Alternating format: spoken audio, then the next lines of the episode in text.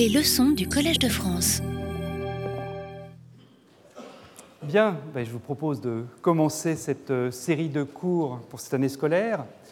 Bienvenue à toutes, bienvenue à tous, déjà, pour commencer.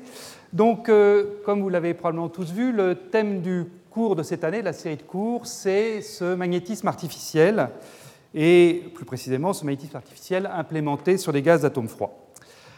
Alors, pour euh, peut-être motiver ce cours, je voudrais rappeler que le magnétisme, euh, magnétisme orbital en particulier, joue un rôle essentiel dans vraiment beaucoup de, problèmes en physique, à la fois en physique fondamentale et puis en, technologie.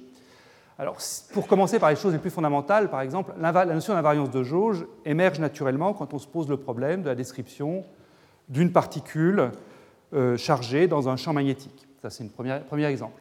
L'effet Hall quantique en matière condensée, qui est un phénomène vraiment très important, qui a donné naissance à la notion de, topologie euh, pour des, structures euh, de niveau d'énergie.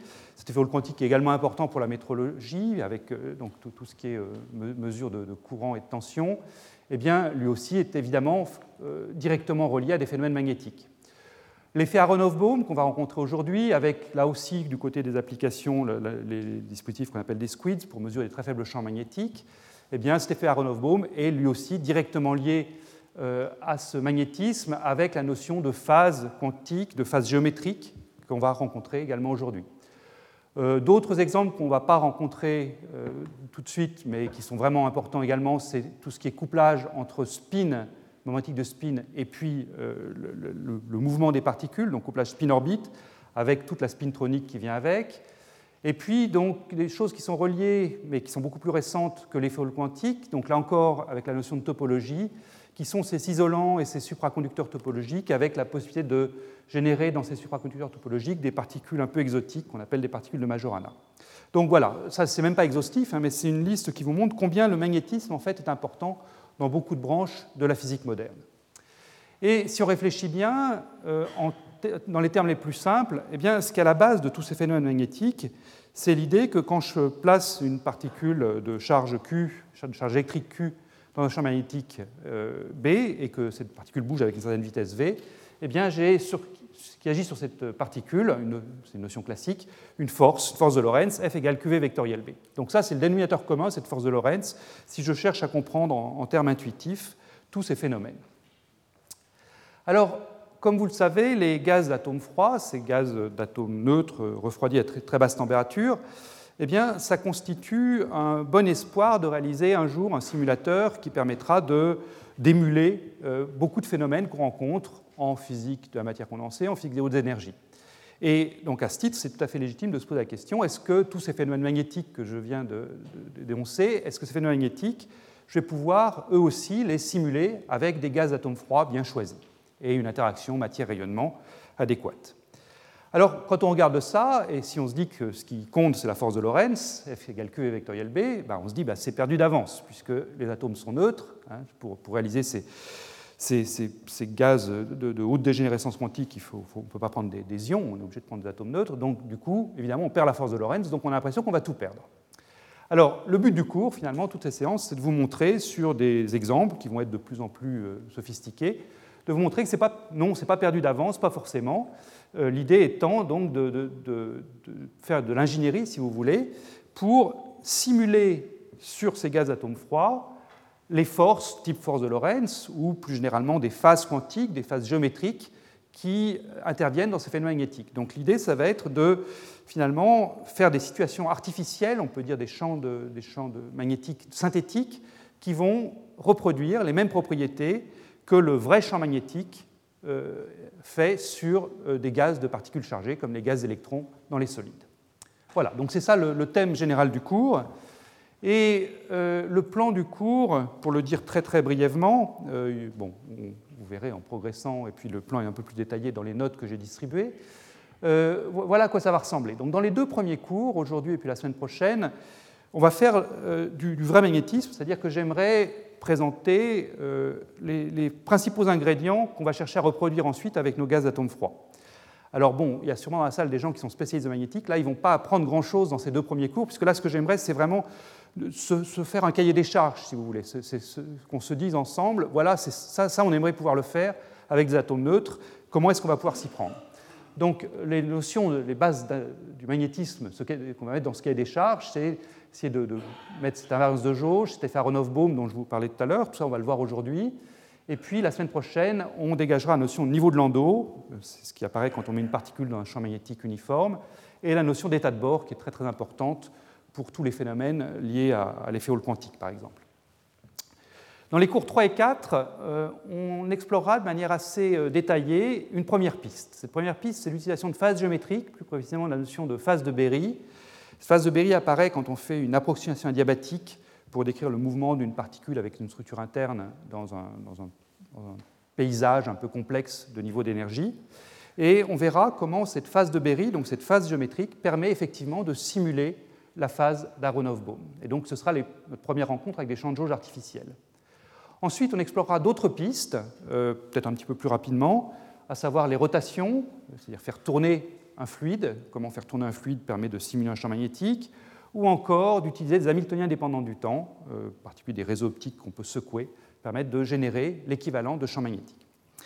Et puis enfin, dans les deux derniers cours, eh bien, on, se on passera sur le rôle des interactions dans ces, dans ces, fluides, alors aussi bien dans les vrais fluides sous champ magnétique comme l'effet Hall quantique, ou alors nos gaz atomes froids en présence de champs magnétiques synthétiques. Et on verra comment, de manière assez simple, apparaissent des réseaux de vortex vortex quantique dans ces fluides, et puis comment, quand on pousse les interactions euh, à une force euh, supplémentaire, eh bien là, euh, on quitte, si vous voulez, le un régime qu'on peut qualifier de champ moyen avec ces réseaux de vortex, pour aller vers un régime où on aura des états qui seront fortement corrélés, de type, là encore, de ceux qui apparaissent dans l'effet Hall quantique fractionnaire. Voilà, donc ça c'est le plan du cours. Je voudrais dire que comme tous les ans, mais peut-être encore plus euh, que, certaines fois, eh bien, les cours, ces cours sont intimement liés aux séminaires. C'est-à-dire que les séminaires euh, vont vraiment constituer des, illustrations et des compléments de ce que je vais dire euh, en séance ici. Bon, en séance, je vais essayer de dire des choses assez basiques. Les séminaires vont être illustrés, ça, sur des, expériences ou des, théories récentes. Et, bon, vous aurez la liste des séminaires, enfin, a déjà été communiqué sur la feuille. Euh, ce, que je dis là va être vrai tout de suite, c'est aujourd'hui, avec le séminaire que Emmanuel Bloch va nous faire à 11h30 sur justement ces simulations de champs magnétiques qu'il fait dans son laboratoire dans des réseaux optiques. Voilà. Bien, donc euh, je commence tout de suite avec le cours euh, numéro 1, donc le cours d'aujourd'hui, qui va donc porter sur le magnétisme d'une particule ponctuelle. Donc on va essayer de faire des choses assez simples hein, aujourd'hui, vraiment construire euh, ce qu'est le magnétisme vu à la fois du point de vue classique et du point de vue quantique pour une particule ponctuelle. Et comme je disais, ce sera ça notre cahier des charges pour la suite. Donc il y aura cinq petites parties dans ce cours. Tout d'abord, on va commencer par quelques éléments de magnétostatique pour dégager la notion de potentiel vecteur et d'invariance de jauge électromagnétique. Ensuite, eh bien, on fera d'une part de la physique classique et d'autre part de la physique quantique. Donc on partira de la force de Lorentz pour passer aux Hamiltoniens et pour dégager cette notion d'invariance de jauge quantique qui viendra s'additionner à l'invariance de jauge électromagnétique qu'on aura vu ici. Et puis ensuite, eh bien, je regarderai deux applications de ce, formalisme. La première, c'est l'effet Aronoff-Bohm avec cette phase quantique géométrique qui apparaît. Et la deuxième, c'est la notion de monopôle magnétique, euh, avec en particulier un très bel argument qui n'est pas forcément connu euh, très, très, bien l'argument de, Dirac sur le fait que l'existence éventuelle de monopoles magnétiques, qui n'ont pas, encore, pas encore été vus, mais leur existence éventuelle serait une explication de la quantification de la charge électrique qu'on observe dans la vie de tous les jours. Voilà, donc ça c'est le plan d'aujourd'hui, et je commence donc par ces quelques éléments de magnétostatique qui vont, je pense, être des rappels pour tout le monde, mais c'est autant bien fixer les notations et puis les, principes qu'on va utiliser. Donc, les équations de la magnétostatique. Déjà, vous voyez, je me restreins, hein, je ne suis pas en train de parler de toutes les équations des quatre équations de Maxwell avec les dépendances en temps.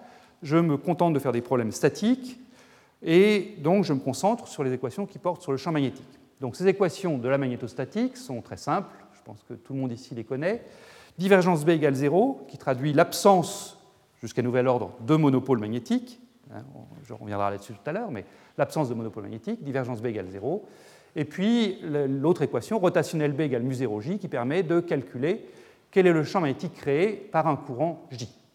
Donc je vous rappelle que cette, première équation divergence B égale 0 nous dit en particulier que si je prends une surface fermée, comme ça, comme écrite en rouge, eh bien, le flux de B à travers cette surface est toujours nul, c'est-à-dire que j'ai autant de, flux qui sort que de flux qui rentre, pour le dire vite. Euh, ça, c'est cette première équation. Et euh, pour rappel, hein, ces équations sont à mettre en regard des équations pour le champ électrostatique, où là, c'est juste l'inverse. La divergence de E n'est pas nulle, en revanche, le rotationnel de E est nul. Voilà. Donc, nous, on va se concentrer sur ces deux-là. Quelque chose que euh, je pense vous connaissez tous, c'est le fait que cette équation divergence B égale 0 peut se mettre sous une forme agréable, qui est de dire que le champ B dérive d'un potentiel vecteur. Le champ B peut se mettre sous la forme rotationnelle de A, où A joue donc ce rôle de potentiel vecteur dont on va voir toute l'importance dans ce cours. Ce qui apparaît immédiatement dans cette définition, c'est que le potentiel vecteur n'est pas défini d'une manière, unique. Tout ce qui compte, c'est que son rotationnel soit bien défini. Et donc deux potentiels vecteurs qui ont le même rotationnel conduiront au même champ magnétique. C'est cette notion donc de, changement de jauge. Et qu'est-ce que ça veut dire que deux potentiels vecteurs ont le même rotationnel? Eh bien, ça veut dire qu'ils diffèrent par une fonction qui est un gradient, simplement. Donc, si je prends deux potentiels vecteurs, un l'un qui s'appelle A', l'autre qui s'appelle A, et qu'ils sont reliés par A' égale A plus gradient qui, où qui est une fonction suffisamment régulière, je ne vais pas rentrer dans les détails mathématiques, alors ces potentiels vecteurs correspondent au même champ magnétique. Voilà. Alors, je donne tout de suite un exemple qui va revenir très souvent dans ce cours. Donc, si je cherche à représenter un champ magnétique uniforme, eh bien, euh, le choix qu'on voit très souvent dans les livres de potentiel vecteur, donc le champ, je le prends parallèle à l'axe Z, à l'axe vertical. Donc là, on peut prendre un potentiel vecteur qui est dans le plan XY, et un choix qu'on voit donc souvent dans les livres, c'est cette jauge symétrique qui met un poids égal sur les coordonnées x et y, mais enfin avec des coefficients différents. Ici, moins by sur 2 sur ex et plus bx sur 2 euh, sur y. Et je peux passer de cette jauge symétrique à ce qu'on appelle la jauge de Landau, où on met tout le poids du potentiel vecteur soit sur la coordonnée x, soit sur la coordonnée y, en prenant une translation de jauge très simple, en prenant pour cette fonction qui de R simplement euh, donc une fonction scalaire b fois x fois y divisé par 2. Et là, à ce moment-là, je prends soit by sur la composante x, soit plus bx sur la composante y. Donc les trois potentiels vecteurs qui sont écrits ici, et puis il y en a évidemment une infinité d'autres, représentent ce même champ magnétique uniforme. Et on utilisera donc euh, intensivement ces trois formes-là quand on étudiera le mouvement d'une particule dans un champ magnétique uniforme. Donc. Alors, donnons tout de suite quelques exemples. Euh, donc, je vous ai donné l'exemple d'un champ uniforme, ça c'est l'exemple le plus simple, celui qu'on apprend euh, tout de suite quand on fait de la magnétostatique. Un exemple un tout petit peu moins évident, mais pas bien méchant, c'est le solénoïde infini. Euh, donc, un solénoïde infini parcouru par un courant I. Donc, si je fais l'hypothèse que le champ est nul à l'infini, qu'il n'y a pas d'autre source de courant, à ce moment-là, on peut montrer que les solutions des équations de la magnétostatique sont que le champ magnétique est uniforme à l'intérieur du solénoïde et parallèle à l'axe du solénoïde, que je prends donc euh, parallèle à l'axe Z, donc B0UZ à l'intérieur du solénoïde, et le champ magnétique est nul à l'extérieur. Un choix possible de potentiel vecteur pour cette géométrie qu'on va, va, adopter dans toute la suite de ce cours, c'est un choix où A de R est azimutal, donc A de R est dans le plan XY et, si je prends des coordonnées cylindriques, est dirigé selon le vecteur UFI, le vecteur azimutal ici. Hein, je vous rappelle que les coordonnées cylindriques, c'est un vecteur UZ, donc parallèle à l'axe Z de mes coordonnées, URO, vecteur radial, UFI, donc ce vecteur azimutal.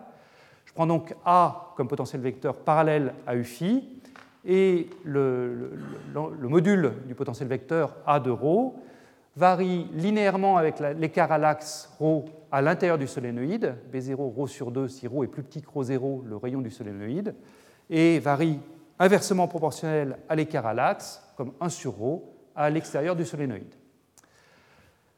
Une limite euh, intéressante pour ce solénoïde infini, c'est ce qu'on appelle une ligne de flux. Là encore, c'est des choses qu'on va utiliser euh, assez euh, intensivement dans, ce cours. C'est se dire, se poser la question de ce qui se passe quand on fait tendre le rayon ρ0 vers, vers 0, excusez-moi, je fais tendre le rayon ρ0 vers 0 tout en faisant tendre le champ B à l'intérieur vers l'infini, ou si vous voulez le courant vers l'infini, de manière à maintenir un, champ, un flux constant à travers le sonoïde. Donc je maintiens un grand phi, le flux constant. Donc euh, je fais tendre ρ0 ici vers 0, B0 vers l'infini. Et à ce moment-là, eh bien évidemment, il n'y a plus d'intérieur au solénoïde, il n'y a plus qu'un extérieur. Donc le, champ, le potentiel vecteur à prendre en compte, le A de R, c'est uniquement la partie en 1 sur ρ. Donc je peux l'écrire, puisque là je vois apparaître B0 fois ρ0 carré, donc c'est proportionnel au flux. Je peux écrire mon potentiel vecteur comme le flux phi divisé par 2pi fois la distance à l'axe, u phi. Et le champ magnétique, lui, eh c'est simplement une distribution de Dirac sur l'axe z, donc un delta de x, delta de y fois uz, avec phi qui vient se mettre devant. Voilà. Donc ça, c'est un exemple euh, un tout petit peu plus compliqué que le champ magnétique uniforme. Et je voudrais compliquer encore un tout petit peu pour préparer le terrain à ce que je vais dire tout à l'heure sur la notion de monopôle. Donc, je reprends ce que je viens de dire ici sur mon solénoïde pour le moment infini. Hein, vous oubliez le semi qui est écrit ici pour l'instant. Et simplement, je vais prendre ce que je viens de vous dire, mais l'écrire non plus en coordonnées cylindriques comme je l'ai fait ici, donc ça c'est simplement l'expression qui était écrite à la diapositive précédente, mais je vais écrire ce même potentiel vecteur en coordonnées sphériques. Donc je me prends un point donné sur l'axe z, que je vais appeler l'origine de mes coordonnées sphériques, et à ce moment-là, eh bien, les vecteurs pour les coordonnées sphériques sont écrits ici. Donc je garde mon vecteur azimutal UFI et je fais dans le plan z ρ, ici, je fais une rotation pour passer à un vecteur UR, donc qui est le vecteur radial qui de l'origine, et puis Uθ, euh, donc euh, vecteur qui est orthogonal à la fois à UφI et à UR. Alors à ce moment-là, comment s'écrit mon potentiel vecteur créé par mon solide infini Eh bien, il est toujours parallèle à UφI, ça, ça n'a pas changé. UφI est commun aux deux bases coordonnées cylindriques, coordonnées sphériques. Simplement, ρ, la distance à l'axe, ici, maintenant s'écrit R fois sinus θ. Ça, c'est la géométrie élémentaire. Donc, à ce stade, j'ai absolument rien, rien changé. Je me suis contenté de réécrire le même vecteur dans une autre base. Question, que penser d'un autre potentiel vecteur qui est presque le même que celui-ci Simplement, au lieu de prendre 1 sur r sinus θ, je mets 1 moins cosinus θ au numérateur. Donc je remplace le numérateur qui valait 1 ici par 1 moins cosinus θ. Et puis je change aussi le préfacteur pour faire joli, plutôt que de l'appeler phi sur 2pi, je l'appelle qm sur 4pi. À ce stade, vous ne pouvez pas m'empêcher de le faire, ça ne mange pas de pain, mais ça me facilitera la suite ça facilitera les choses pour la suite. Donc que penser de ça Eh bien là, euh, quand je dis que penser de ça, c'est, je veux dire, quel est le champ magnétique créé par ce potentiel vecteur là ben, vous prenez votre meilleure euh, table de, rotationnelle en coordonnées sphériques, c'est jamais un calcul très agréable, mais enfin, on sait tous le faire s'il faut vraiment le faire. Et si vous injectez ça dans votre calcul de, rotationnel en coordonnées sphériques, eh bien vous trouvez que si vous excluez le demi-axe z négatif, vous trouvez que le rotationnel de ce, potentiel vecteur, c'est quelque chose qui est en 1 sur R2. Et c'est parallèle à l'axe UR. Donc c'est exactement ce qu'on attend pour le champ magnétique créé par un monopôle, une charge magnétique. Encore une fois, ces charges magnétiques, jusqu'à nouvel ordre, n'existent pas dans la nature, mais ce qu'on obtient là, c'est le champ créé par un monopôle, QM, donc sur 4 pi R2 fois UR. Alors pourquoi j'exclus le demi-axe Z négatif? Eh bien, si vous regardez bien, donc, ce potentiel vecteur-là initial, celui du, solide infini, était singulier sur l'axe z. Hein, euh, quand ρ valait 0, ça c'était singulier. Donc même chose ici, ça c'est singulier quand euh, je suis sur l'axe z, c'est-à-dire quand sinus θ vaut soit, enfin quand θ vaut soit 0 soit pi, sinus θ s'annule, donc ça c'est singulier. Le fait d'avoir remplacé le 1 du numérateur par un 1 moins cosinus θ, ça a éliminé la moitié de la singularité. C'est-à-dire que si je prends θ égale 0, certes, le dénominateur s'annule, donc ça c'est mauvais, mais si je prends θ égale 0, le numérateur s'annule aussi. Donc là, je n'ai pas de problème de singularité sur le demi-axe z positif. En revanche, sur z négatif, si je prends θ égale pi, à ce moment-là, j'ai 1 moins moins 1, c'est-à-dire j'ai 2 ici, et euh, j'ai mon dénominateur qui s'annule toujours, donc le demi-axe z négatif est toujours mauvais. Donc finalement, en passant de ça à ça, j'ai enlevé la moitié de la singularité, la singularité qui était sur z euh, le demi-axe Z positif, mais j'ai toujours une singularité sur Z négatif. Et il semble que j'ai trouvé un monopôle magnétique, ce qui semble pour le moins curieux, parce que je vous ai dit tout à l'heure que je prenais un potentiel vecteur pour décrire le fait qu'il euh, n'y avait pas de monopôle magnétique, hein, que divergence B égale 0, et là je suis en train de vous en proposer un. Donc où est l'erreur? Ben, L'erreur, est assez. Enfin, l'erreur, si je puis dire. voilà, c'est qu'en en fait, il y a toujours cette singularité sur le demi-axe z négatif, et quand on fait le calcul, cette singularité sur le demi-axe négatif me génère, comme tout à l'heure pour mon solide infini, un delta de x, delta de y, avec, donc euh, c'est sur le demi-axe négatif, c'est pour ça qu'il y a une fonction de Heaviside θ de moins z, fois qm. Et donc en fait, si on réfléchit un tout petit peu plus, ce que je suis en train de regarder ici, c'est le potentiel vecteur qui est créé par un demi-solénoïde, ou un solide semi-infini, c'est pour ça donc que le semi réapparaît ici. C'est un solénoïde qui partirait de z égale moins l'infini et qui se terminerait en z égale 0. Et ça, en fait, eh bien, c'est un champ magnétique qui est effectivement partout en dehors de l'axe ressemble au champ magnétique créé par une charge magnétique que j'aurais mise en zéro, mais sur l'axe ici, j'ai ce, delta de x, delta de y, donc j'ai un champ magnétique euh, infini à la limite d'un rayon qui tend vers zéro, qui est là, et qui m'assure bien que si je prends une, surface totale centrée en zéro comme ça, eh bien le flux total est nul. C'est-à-dire que ce qui sort à cause de ce qui semble être un monopôle ici est compensé par ce qui rentre à l'intérieur du solénoïde. Donc n'y a pas d'entourloupe, il n'y a pas de mystère, c'est bien sous contrôle, mais on voit apparaître quelque chose qui pourrait presque ressembler à un monopôle si on oublie cette, branche-là. Euh, juste pour terminer sur les monopoles, pour préparer le terrain de, ce qui va venir ensuite, euh, là je vous ai pris un semi-infini qui était sur l'axe z négatif. Je peux évidemment euh, intervertir la partie z négatif et z positif et prendre un solide semi-infini sur l'axe z positif, tout ce qu'il faut faire, c'est euh, garder le moins cosinus θ qui est là, mais changer le 1 en moins 1, ce qui fait donc ici moins qm sur 4pi, 1 plus cosinus θ cette fois-ci. Et à ce moment-là, le champ magnétique que je génère avec ça, c'est toujours le même monopôle qm sur 4pi r2 UR, donc un champ radial. Et puis, cette fois-ci, j'ai donc la singularité sur l'axe, le demi-axe z positif, encore une fois en delta de x, delta de y, et un moins QM. Alors attention, hein, je vous propose ici deux, champs, deux, potentiels vecteurs, AM1 et AM2. Euh, ces deux potentiels vecteurs donc, euh, correspondent à des situations différentes, celle-ci pour AM1, celle-là pour AM2, et donc elles ne sont pas reliées par une transaction de jauge valable sur l'espace entier, hein, puisque sur l'espace entier, ces champs magnétiques ne sont pas équivalents. En revanche, et on, ça, ça va revenir tout à l'heure, ça peut être le cas localement. Localement, si je me concentre sur une petite zone ici, eh bien, ces deux potentiels vecteurs créent le même, euh, champ magnétique, et donc il y aura une transformation de jauge qui permettra de passer de l'un à l'autre. Voilà. Je dis ça, c'est juste pour préparer le terrain pour tout à l'heure. Euh, souvenez-vous-en d'ici, une heure. Voilà. Alors, ça, c'est ce que je voulais vous dire, donc, c'est quelques rappels, euh, quelques éléments de magnétostatique.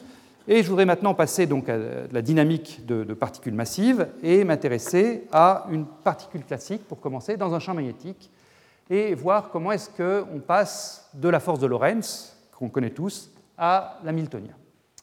Donc cette force de Lorentz, je l'ai réécrit ici, Fl égale QV vectoriel B, qui me donne donc une équation du mouvement du type mr seconde égale QR point vectoriel B, qu'on sait tous intégrer dans les cas simples.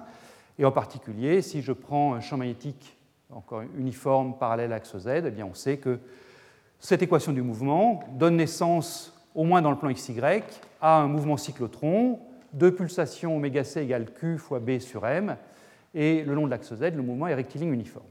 Voilà, donc ça c'est bien connu. Hein. on apprenait ça en terminale de mon temps, je ne sais pas si c'est toujours vrai, mais enfin, je suis sûr que tout le monde le sait. Maintenant, ce qu'il s'agit, c'est de préparer le passage à la mécanique quantique, donc j'aimerais présenter cette même dynamique dans le cadre de formalisme lagrangien puis hamiltonien. Alors commençons par le formalisme lagrangien. Euh, le formalisme lagrangien, je vous rappelle que dans toute généralité, ça consiste à se donner, pour un problème physique donné, une fonction de Lagrange, qui est donc une fonction, pour une particule ponctuelle, de la position de cette particule, R, de la vitesse de cette particule, R point, et du temps. Ensuite, on se place donc dans, l'espace euh, des trajectoires possibles pour cette particule. Donc là, une dimension. J'ai pris une trajectoire qui part du point x1 à l'instant t1 et qui va au point x2 à l'instant t2. J'ai pris deux de ces trajectoires. Pour chacune de ces trajectoires, on peut calculer une action, qui est l'intégrale simplement le long de la trajectoire de, cette fonction de Lagrange. Euh, et ce que nous dit donc le principe de moindre action qui est, celui qui est, important dans ce lagrangien, c'est que la trajectoire qui est effectivement suivie dans ce plan, ici, c'est la trajectoire qui rend l'action extrémale. Et quand on fait donc, ce problème d'extrémalisation de, cette action ici, eh bien, on aboutit aux équations de Euler-Lagrange qui sont écrites ici. La dérivée partielle de la fonction Lagrange par rapport à la position est égale à la dérivée temporelle totale de cette dérivée partielle de la fonction de Lagrange par rapport à la vitesse, valable pour les trois coordonnées x, y, z. Et euh, ce qu'on peut voir tout de suite euh, sur cette euh, formulation ici, c'est que en fait, il n'y a pas unicité de la fonction de Lagrange pour un problème donné, c'est-à-dire qu'il y a toute une classe d'équivalence de fonctions de Lagrange qui, pour un problème physique donné, vont conduire aux mêmes équations du mouvement. Et plus précisément, si je prends deux fonctions de Lagrange, la première grand L et la seconde grand L plus d oméga sur dt, où grand oméga est une fonction quelconque, eh bien, ces deux fonctions Lagrange conduisent aux mêmes équations du mouvement, les mêmes équations de Euler-Lagrange. Alors, je, veux attirer votre attention ici sur le fait que la dérivée que je prends, c'est une dérivée totale par rapport au temps. Donc, je dérive là-dedans, évidemment, par rapport à petit t, et puis aussi par rapport à r. Hein, c'est important. Donc, euh, morale de l'histoire, là, c'est que pour un problème physique donné, je peux toujours ajouter à mon Lagrangien une fonction grand oméga dérivée totale par rapport au temps, et j'obtiens les mêmes équations. Alors, passons donc au cas qui nous intéresse, qui est la particule dans un champ magnétique. Donc déjà, si je n'ai pas de champ magnétique, particule dans l'espace libre soumise à aucune force, la fonction Lagrange, c'est simplement l'énergie cinétique, 1,5 de mr point carré, c'est ça qui me donne le mouvement uniforme si on écrit les, équations de Euler-Lagrange, si je minimise l'action. Euh, si maintenant je mets un champ magnétique non nul et que je veux trouver la force de Lorentz, eh bien, un choix possible, parmi d'autres, encore une fois, puisqu'il n'y a pas unicité, un choix possible, c'est de prendre l'énergie cinétique 1,5 de mr point carré et de lui ajouter un terme qui est le produit scalaire de la vitesse, R avec le potentiel vecteur, ou plutôt un potentiel vecteur qui décrit mon champ magnétique B euh, de mon problème. Tout ça multiplié par la charge de la particule Q. Et ça, bon, je ne vais pas le faire ici, hein, mais ça conduit à la bonne équation de mouvement, c'est-à-dire que les équations de Euler-Lagrange conduisent bien à la force de Lorentz. Alors, on voit que ce choix dépend explicitement du potentiel vecteur. C'est-à-dire que y a, euh, pour un même problème donné, pour une même configuration de champ magnétique donné, je peux prendre deux, euh, deux fonctions de Lagrange différentes, deux potentiels vecteurs, donc deux fonctions de Lagrange différentes. Et donc, on a l'impression de briser l'invariance de jauge quand on fait ça. Alors évidemment, il n'en est rien. Euh, il n'en est rien puisque je vous ai dit que de toute façon, je retrouvais les équations du mouvement avec la force de Lorentz. Mais plus généralement, ou sans refaire tous les calculs, on peut se convaincre facilement pourquoi il n'en est rien. C'est que un changement de jauge, c'est simplement remplacer A par un A' qui diffère de A par un gradient qui, ce qui veut dire que ça revient à prendre mon Lagrangien grand L et à lui rajouter, si je rajoute ici un gradient qui à A, Q, R point gradient qui. Et ça, eh bien, c'est effectivement une dérivée totale par rapport au temps. C'est la dérivée totale par rapport au temps de la fonction grand oméga égale Q fois qui. Donc je retombe sur la ligne que j'avais à ma diapositive précédente. Euh, si j'ajoute une dérivée totale par rapport au temps, eh bien, je ne change pas les équations de mouvement, eh bien, le changement de jauge électromagnétique qui est écrit ici rentre précisément dans ce cas-là. Hein. Faire un changement de jauge électromagnétique, c'est rajouter à mon Lagrangien une fonction qui est une dérivée totale par rapport au temps, c'est d sur dt de ce grand oméga de R. Donc les deux Lagrangiens sont bien équivalents, je n'ai pas à chaque fois à recalculer, revérifier que je trouve bien la force de Lorentz pour ces deux Lagrangiens. Maintenant, passons du point de vue de Lagrange au point de vue de Hamilton, euh, qui est évidemment plus propice à faire euh, ensuite la quantification. Alors, je vous rappelle comment est-ce qu'on passe du point de vue de Lagrange au point de vue d'Hamilton. On fait ce qu'on appelle une transition Legendre, qui est vraiment l'équivalent de ce qu'on fait en thermodynamique quand on veut passer de l'énergie à l'énergie libre ou à l'enthalpie. Hein, on change de variable thermodynamique, donc là on va changer de variable. Plutôt que de travailler avec les variables position-vitesse, on va travailler avec les variables position et impulsion l'impulsion étant définie comme la dérivée partielle de la fonction Lagrange par rapport à la vitesse. Donc PI égale dl sur dri point. Et une fois qu'on a introduit comme ça ces moments canoniques, donc ce que je vais appeler l'impulsion, eh bien, je construis ma fonction de Hamilton comme étant h, donc une fonction de r et de p. La, fonction de Hamilton doit être considérée comme une fonction des positions et des moments canoniques, des impulsions p. C'est p fois r point, donc p fois r la vitesse, moins grand L. Et à ce moment-là, eh euh, l'équation du mouvement de la particule, euh, donc c'est l'équivalent des équations de Euler-Lagrange pour le point de vue de Lagrangien, l'équation du mouvement de la particule est déterminée par les équations d'Hamilton, qui sont donc dérivées par rapport au temps de la position, c'est la dérivée partielle de l'hamiltonien par rapport aux impulsions, et dérivée par rapport au temps des impulsions, pi point, c'est moins la dérivée partielle de la fonction d'Hamilton par rapport aux positions. Voilà, donc c'est un système dynamique, si vous voulez, qu'on a à résoudre à ce moment-là pour trouver les équations du mouvement. Ça, c'est donc la version tout à fait générale.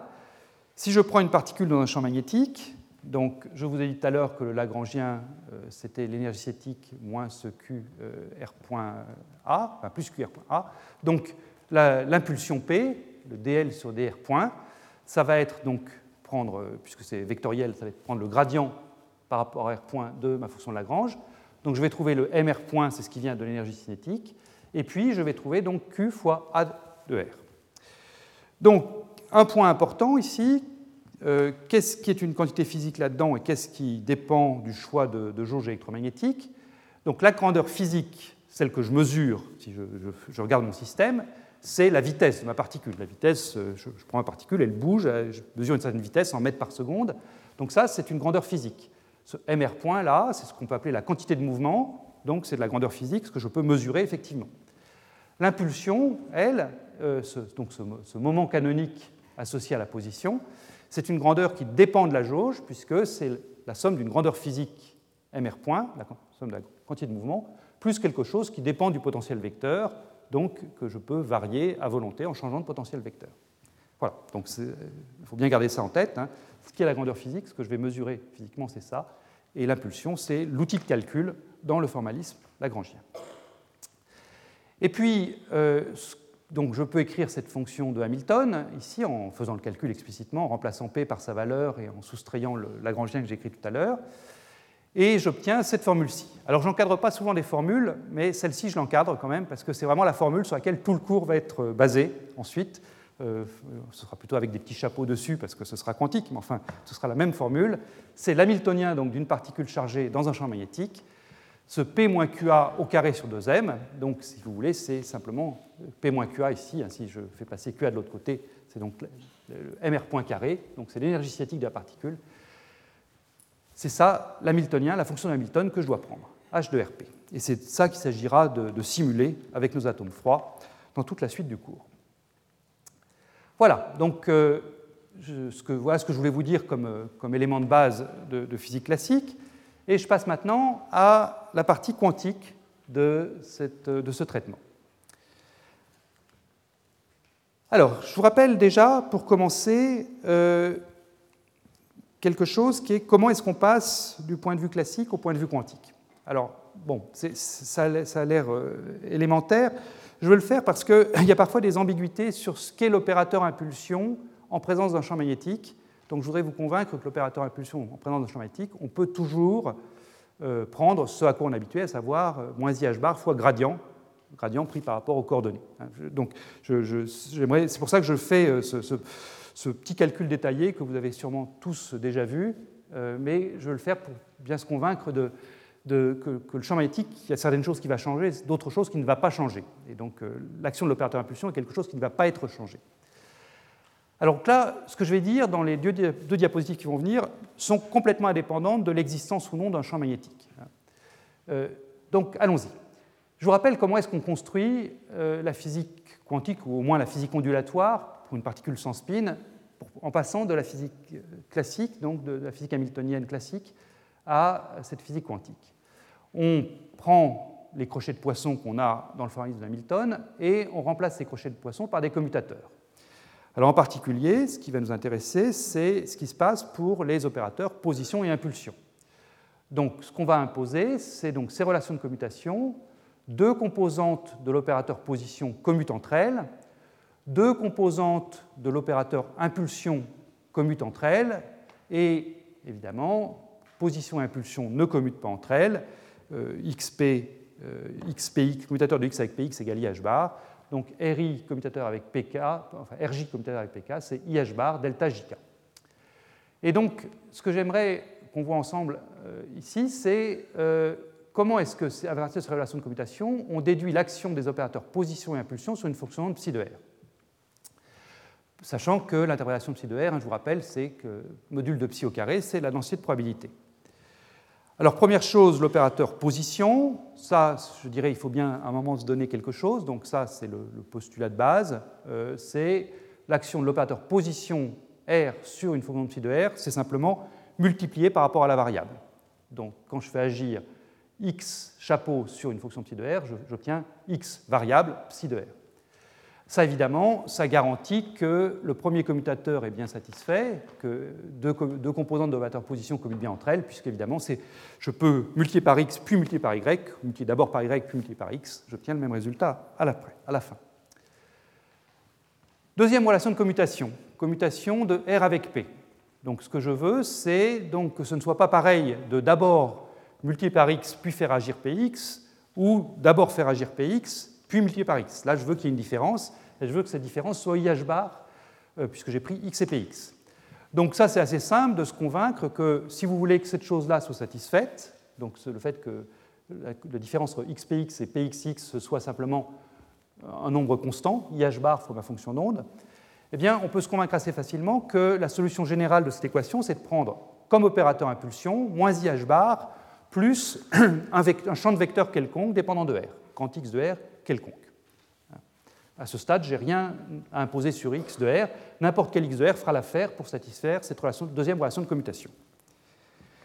Bien, alors maintenant passons à la troisième relation de commutation et voyons qu'est-ce que ça impose. Donc j'ai commencé par réécrire déjà là où j'en étais avec les deux premières. Donc avec les deux premières, je vous ai dit R c'est multiplié par la variable, P c'est moins IH bar gradient plus un champ de vecteur grand X de R quelconque. Maintenant, la troisième relation de commutation me dit que deux composantes de P doivent commuter entre elles.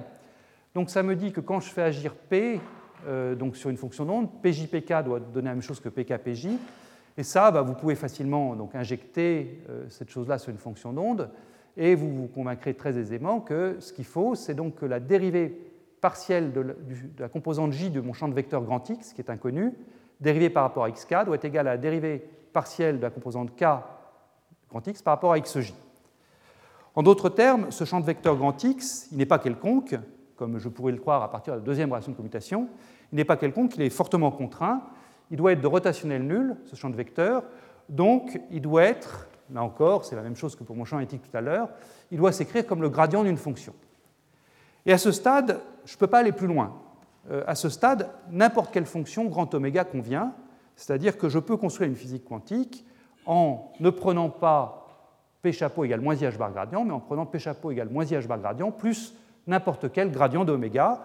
La physique que je construirai sera tout à fait légitime, en tout cas du point de vue de satisfaire les commutateurs euh, les relations canoniques. Donc voilà, euh, j'ai résumé ça. Euh, la quantification canonique revient à prendre pour les opérateurs position et impulsion, R chapeau égale multiplié par R ma fonction d'onde, et P chapeau égale moins IH bar gradient plus multiplié la fonction d'onde par gradient d'oméga. Question, est-ce que cette fonction oméga est importante ou pas? Est-ce que ce que je vais construire en faisant ça, ça va être toujours la même physique, ou est-ce que selon la fonction oméga que je prends, je construis des physiques différentes? Alors la réponse est que c'est toujours la même physique, parce que je peux toujours éliminer cette fonction oméga par une translation unitaire.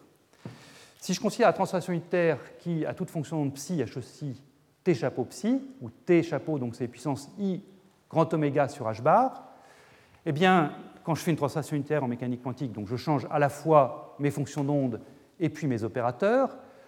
Comme cet opérateur ici, c'est un opérateur qui ne touche qu'à la variable r, ça ne touche pas à p, c'est un opérateur t qui commute avec l'opérateur position. Donc euh, R chapeau tilde, c'est la même chose que R chapeau.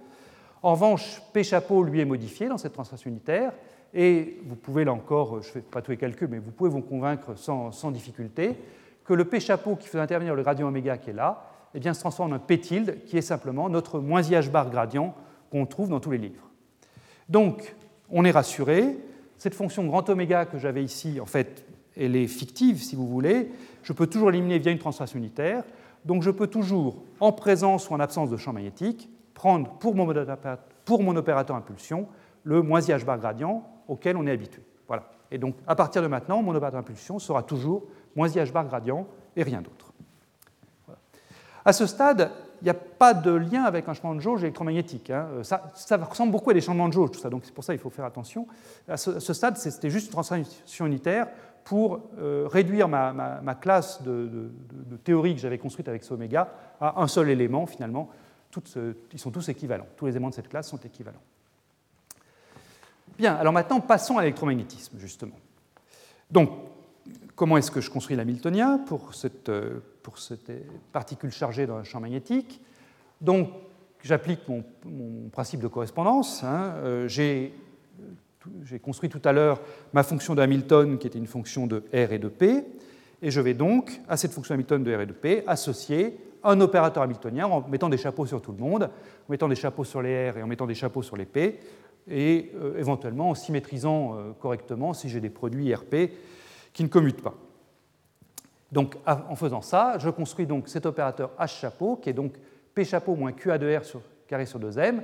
Et là, j'ai remplacé explicitement P chapeau par moins IH bar gradient pour bien dire que P chapeau était, à partir, à partir de maintenant, toujours égal à ça.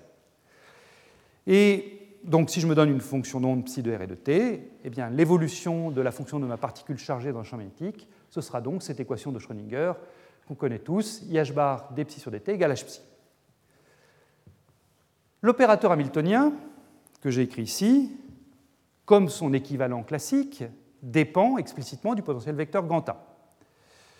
Donc, si je décide à un moment donné de faire un changement de jauge électromagnétique, en me disant je remplace grand A par un grand A' qui diffère de grand A par un, euh, gradient, eh bien, je vais décrire le même champ magnétique, donc normalement, je dois décrire la même physique du point de vue de ma particule chargée.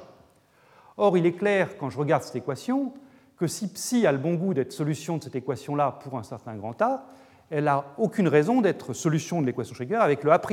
Hein, si je change A de R en A de, de R là-dedans, si psi était solution de la première équation, elle ne sera pas solution de la seconde.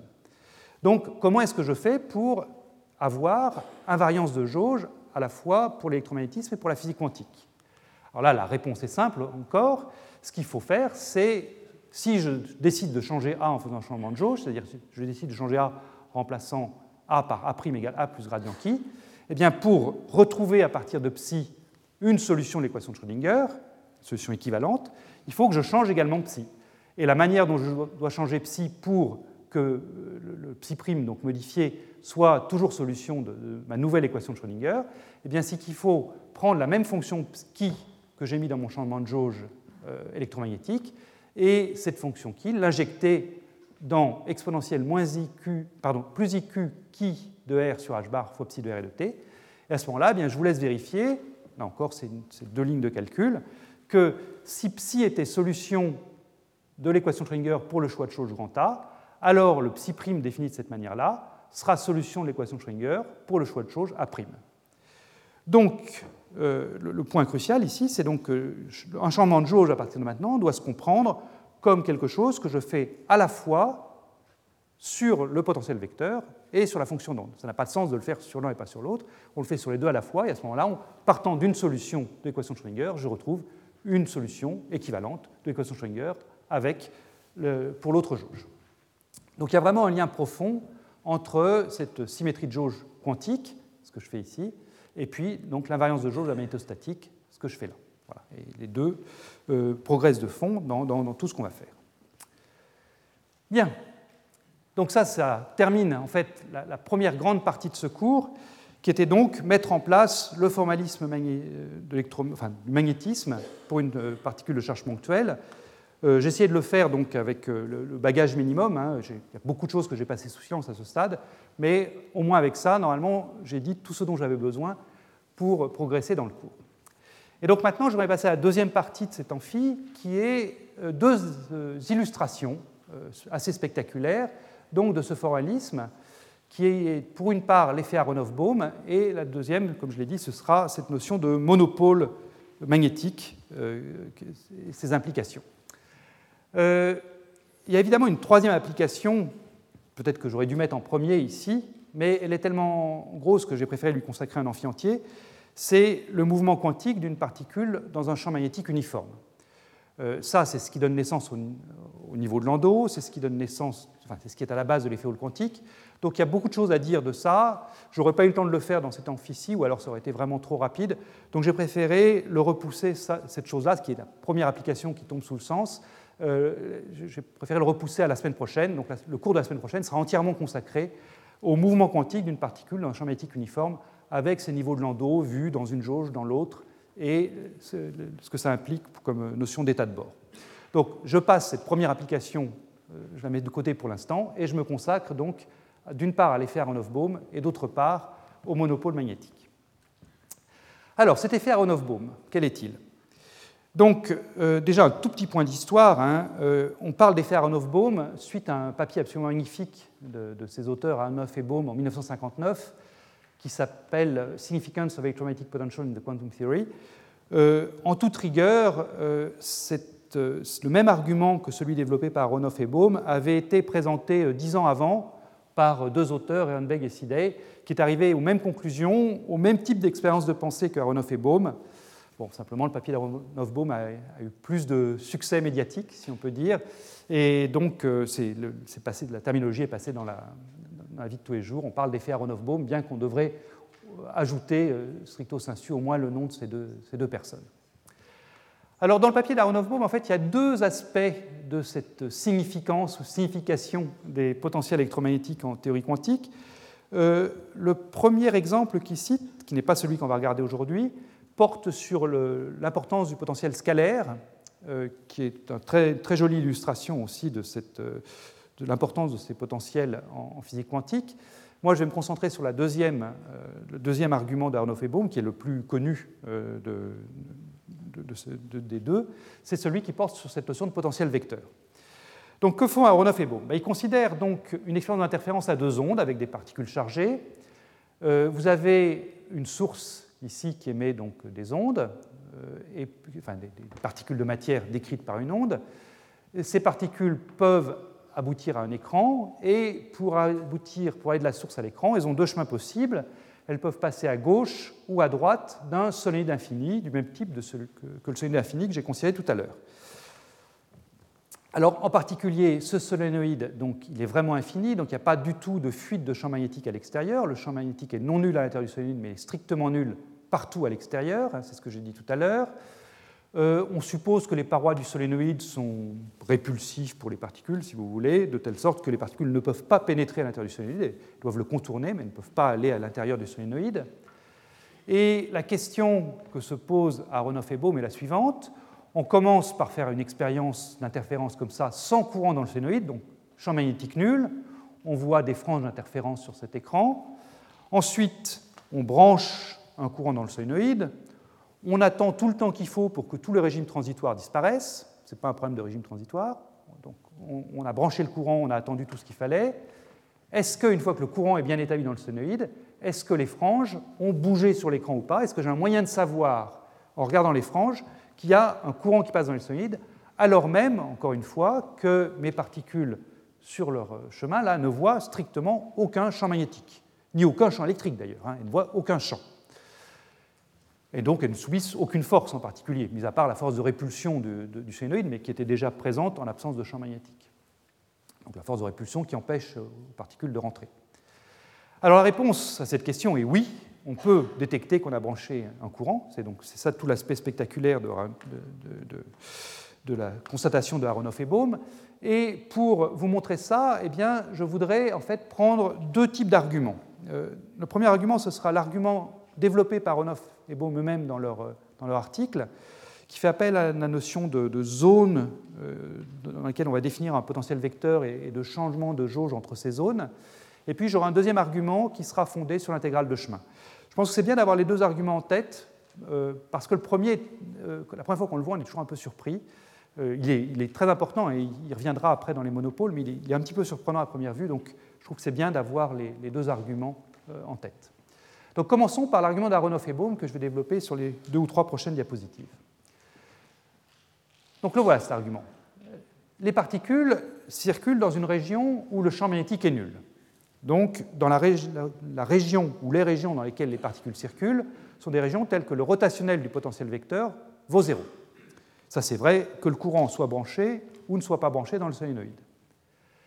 Maintenant, si vous me donnez une région de l'espace qui est simplement connexe, c'est-à-dire qu'une région qui n'a pas de trou, par exemple un plan ou un disque, euh, une région sans trou, dans laquelle j'ai un potentiel vecteur qui vérifie rotationnel de A égale 0, alors je prétends que je peux toujours écrire ce potentiel vecteur comme le gradient d'une fonction.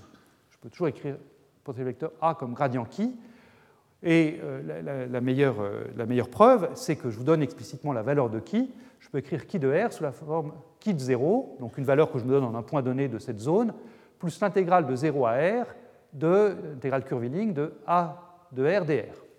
Alors vous allez me dire, oui, mais c'est bien gentil, mais cette intégrale-là dépend du chemin que je prends pour être 0 à R, donc il n'y a pas unicité de la fonction qui.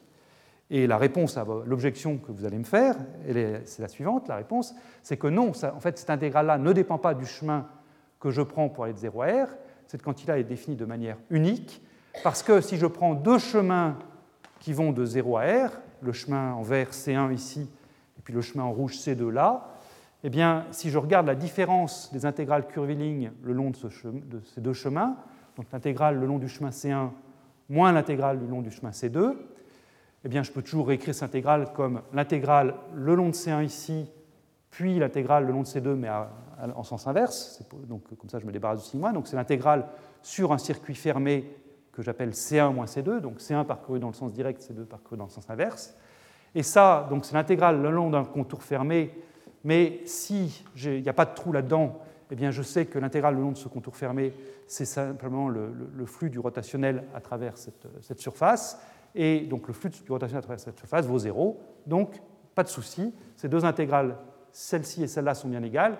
Donc, cette euh, écriture-là a bien un sens mathématique bien défini. Donc, euh, si j'ai une zone sans trou, eh bien, je peux toujours écrire mon potentiel vecteur A comme gradient qui, si je suis dans une zone où le champ magnétique est nul.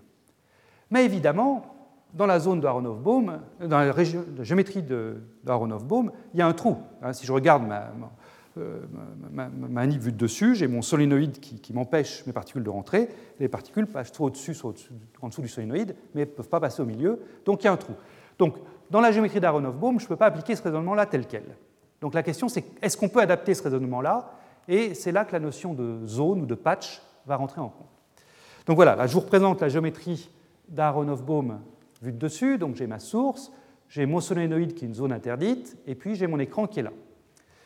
Et ce que je vais faire, c'est que je vais considérer une première zone, que je vais appeler zone 1, qui est une zone qui est choisie assez généreusement, où je prends donc ma, source ici, euh, mon écran là, et puis donc je pense qu'avec cette zone-là, je prends en compte toutes les trajectoires qui, que j'appelais les trajectoires gauches, en partant d'ici, je passais sur la gauche du solénoïde avant d'aller taper sur l'écran.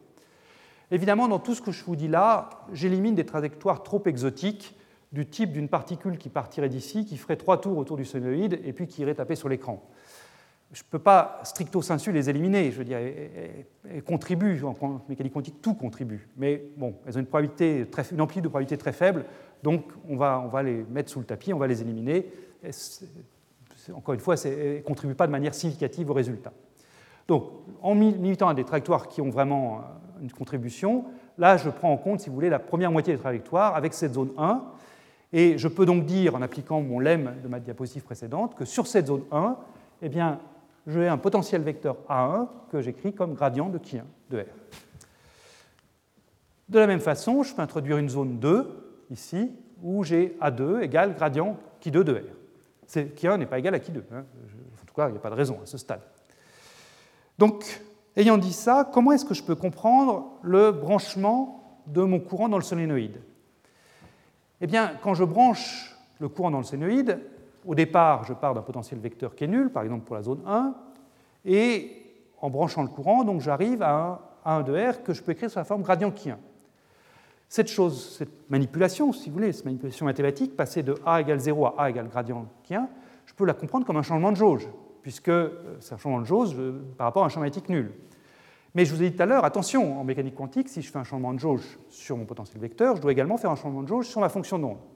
Donc, dans ce point de vue-là, hein, l'argument d'Aronoff-Bohm, ce qu'on peut dire, c'est que le branchement du courant dans le solénoïde, au moins pour la partie, pour la zone 1, là, le patch 1 qui est là, eh bien, ça revient à prendre ma fonction d'onde que j'avais en l'absence de courant, psi g euh, avec un exposant 0 ici, qui signifie qu'il n'y avait pas de courant, à un psi g de R qui est ce e puissance iq qui 1 de R sur h bar psi g 0. Voilà, donc brancher le courant, finalement, pour, la zone 1, ça revient à multiplier psi par ce, cette exponentielle. Et même chose dans la zone 2, évidemment, euh, je branchais le courant, c'est passé de A de R égale 0 à A de R égale gradient de qui 2, donc c'est passé de psi droit de 0 à psi droit égale IQ qui 2 de R, psi droit 0.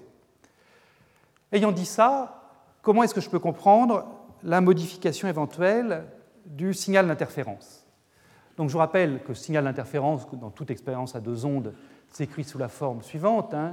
la probabilité de présence d'une particule sur l'écran, c'est la somme des amplitudes psi d plus psi g prises en modulo carré. Quand je développe ce modulo carré, j'ai psi d en modulo carré, psi g en modulo carré, et puis j'ai le terme d'interférence, celui qui va donner naissance aux franges, qui est psi d étoile psi g plus psi d psi g étoile. Et si je regarde l'un de ces deux termes, donc, euh, donc ce que je vous dis, c'est que psi de 0, quand je branche le courant, passe à psi g, donc psi g 0 multiplié par la puissance iq qui 1, psi d multiplié par la puissance iq qui 2. Donc le terme d'interférence ici, sous l'effet du branchement de courant, est multiplié par iq qui 1 moins qui 2 sur h bar, psi g 0, psi. Enfin, psi g d 0 étoile, psi g 0. Qu'est-ce que ça vaut, ce terme qui vient modifier le terme d'interférence? Eh bien là, je reviens à ma définition de ma fonction qui1. Ma fonction qui1, c'était simplement l'intégrale du potentiel vecteur A sur un chemin quelconque C1 qui allait de 0 à R, mais en passant dans la zone 1. Qui 2, c'est la même chose, mais pour un chemin quelconque qui passait dans la zone 2. Donc, même chose, même motif, même punition que tout à l'heure. Hein. J'ai la différence entre deux intégrales curviligne que je réécris comme l'intégrale sur un contour fermé. Mais attention, maintenant, ce contour fermé, il implique à l'aller un chemin C1 qui passe sur la gauche du solénoïde et au retour un, contour fermé, pardon, un chemin qui passe sur la droite. Donc le contour fermé, c'est je passe là et je reviens là, donc je fais un tour complet du solénoïde. Et à ce moment-là, eh l'intégrale de A de R sur ce chemin-là, là pour le coup elle n'est pas nulle, elle est égale au flux du champ magnétique à travers ce contour fermé, donc simplement le flux du champ magnétique à travers le solénoïde. Et cette chose-là ne vaut pas zéro puisque j'ai branché le courant, donc j'ai quelque chose qui est différent de zéro. Donc, le bilan de cette chose-là, c'est quoi? Eh bien, c'est qu'on est en présence, donc, effectivement, d'un effet détectable, c'est-à-dire que le branchement du courant va me mettre ici quelque chose qui est non nul, qui va être l'exponentielle de i fois un nombre qui sera proportionnel au, flux du champ magnétique à l'intérieur du solénoïde, donc c'est détectable. Et par ailleurs, c'est bien géométrique. Hein. Je vous ai parlé tout à l'heure de la notion de phase géométrique. La phase que j'ai calculée ici ne dépend absolument pas de la vitesse de mes particules, elle ne dépend que des propriétés du solénoïde, du courant que j'ai mis, de son rayon, mais elle ne dépend pas du tout de la vitesse des particules, c'est une phase qui est purement géométrique. On peut même, en fait, en l'occurrence, la qualifier de topologique, parce qu'elle ne dépend pas vraiment de la, de géométrie que je prends pour mes, trajectoires rouges. Si, je prends cette trajectoire rouge là, et si je la déforme pour la faire aller plus loin ou moins loin, peu importe, l'important c'est que je ne rentre pas à l'intérieur du solénoïde, j'aurai toujours la même valeur. Donc euh, ce qui compte, c'est finalement que je passe à droite et à gauche donc c'est la topologie de mes chemins, mais pas vraiment leur géométrie. Peu importe si les chemins sont des arcs de cercle, des morceaux d'ellipse, des, morceaux de, des lignes droites, ça ne va, pas rentrer en ligne de compte.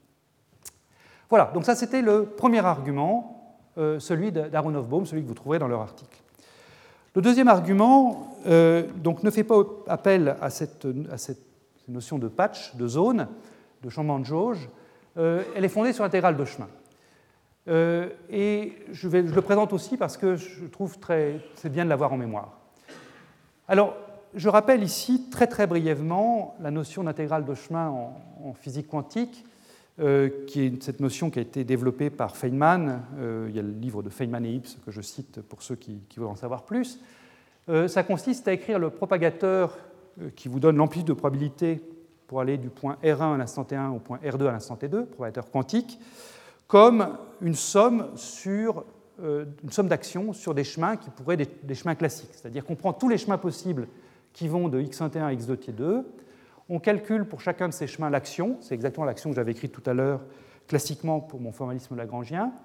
Et euh, ce que nous dit Feynman, c'est que, alors que classiquement il n'y avait qu'un seul chemin qui contribuait, c'était celui qui minimisait l'action, eh bien quantiquement il faut prendre en compte tous les chemins, prendre, associer à, chacun chemin cette exponentielle de IS, indice gamma, gamma c'est le, chemin, hein, IS gamma sur h bar, sommer sur tous les chemins, et comme ça j'obtiens le propagateur quantique.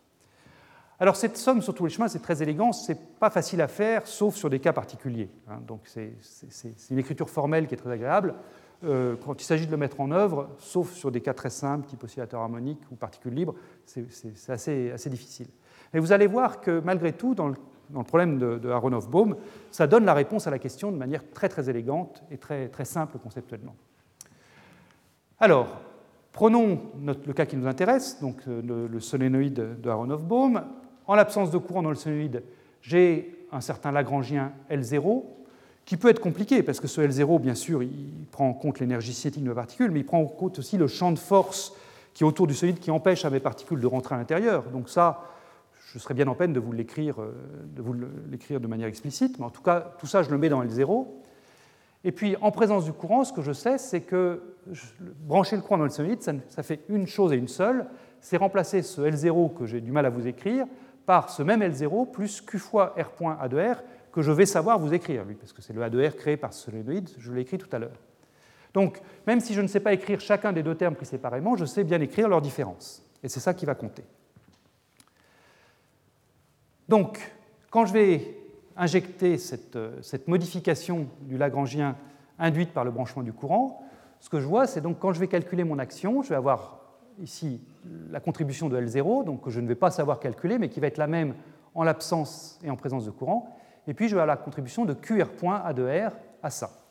Donc, je vais me retrouver avec l'intégrale de T1 à T2 de Q, R point de T, A de R et de T dt. Mais ça, vous voyez que c'est très simple à calculer, parce que R point, donc c'est la vitesse, c'est dr sur dt, dr sur dt fois dt, c'est dr. Donc cette chose-là, c'est simplement q fois l'intégrale sur n'importe lequel des chemins que je suis amené à considérer ici, l'intégrale sur ce chemin de a de r', dr'. Et puis là, bah, ça va être facile de conclure à ce stade. Euh, c'est le même argument que précédemment. Ce terme additionnel, donc, euh, qui dépend a priori du chemin, en fait, si je prends les chemins qui sont restreints à la zone 1, c'est-à-dire les chemins qui passent, disons, à gauche du solénoïde, eh bien, ils vont tous me donner la même contribution, puisque c'est la même intégrale que tout à l'heure, c'est l'intégrale curviligne de mon potentiel vecteur, qui va donc du point source à un point de l'écran donné R.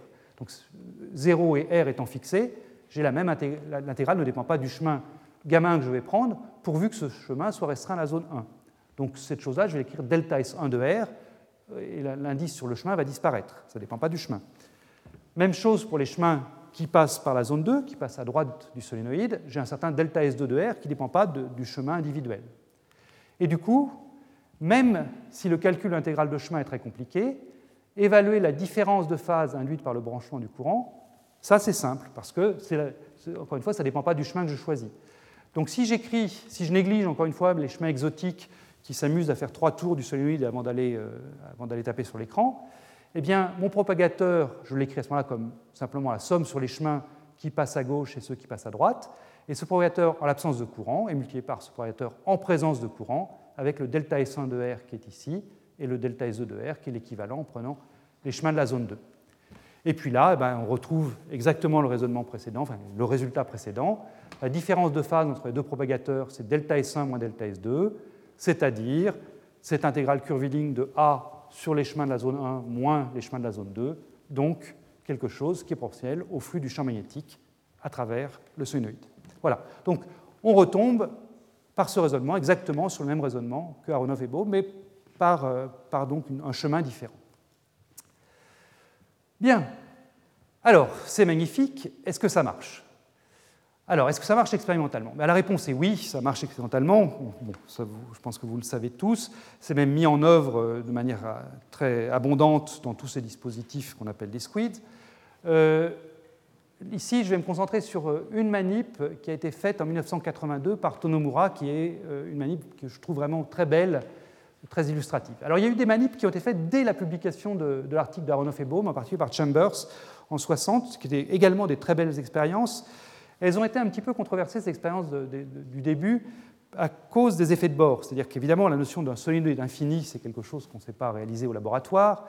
Donc si vous prenez un solénoïde qui est tronqué, vous avez des fuites de champ magnétique aux deux extrémités du solénoïde, et c'est difficile de, garantir que le signal que vous voyez, le signal d'interférence que vous voyez, n'est pas dû à la force de Lorentz créée par ce champ magnétique de fuite aux extrémités du solénoïde. Donc, même si les manips de Chambers étaient, à mon avis, tout à fait, euh, tout à fait légitime.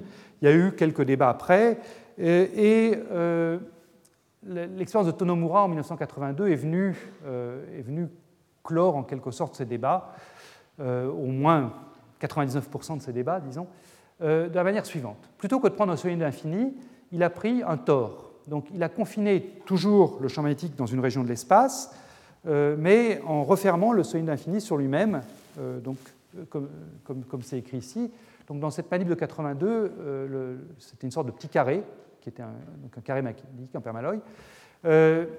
C'est un carré qui était microscopique. Hein. Il faisait 3 ou 4 microns de côté extérieur et puis un micron à l'intérieur.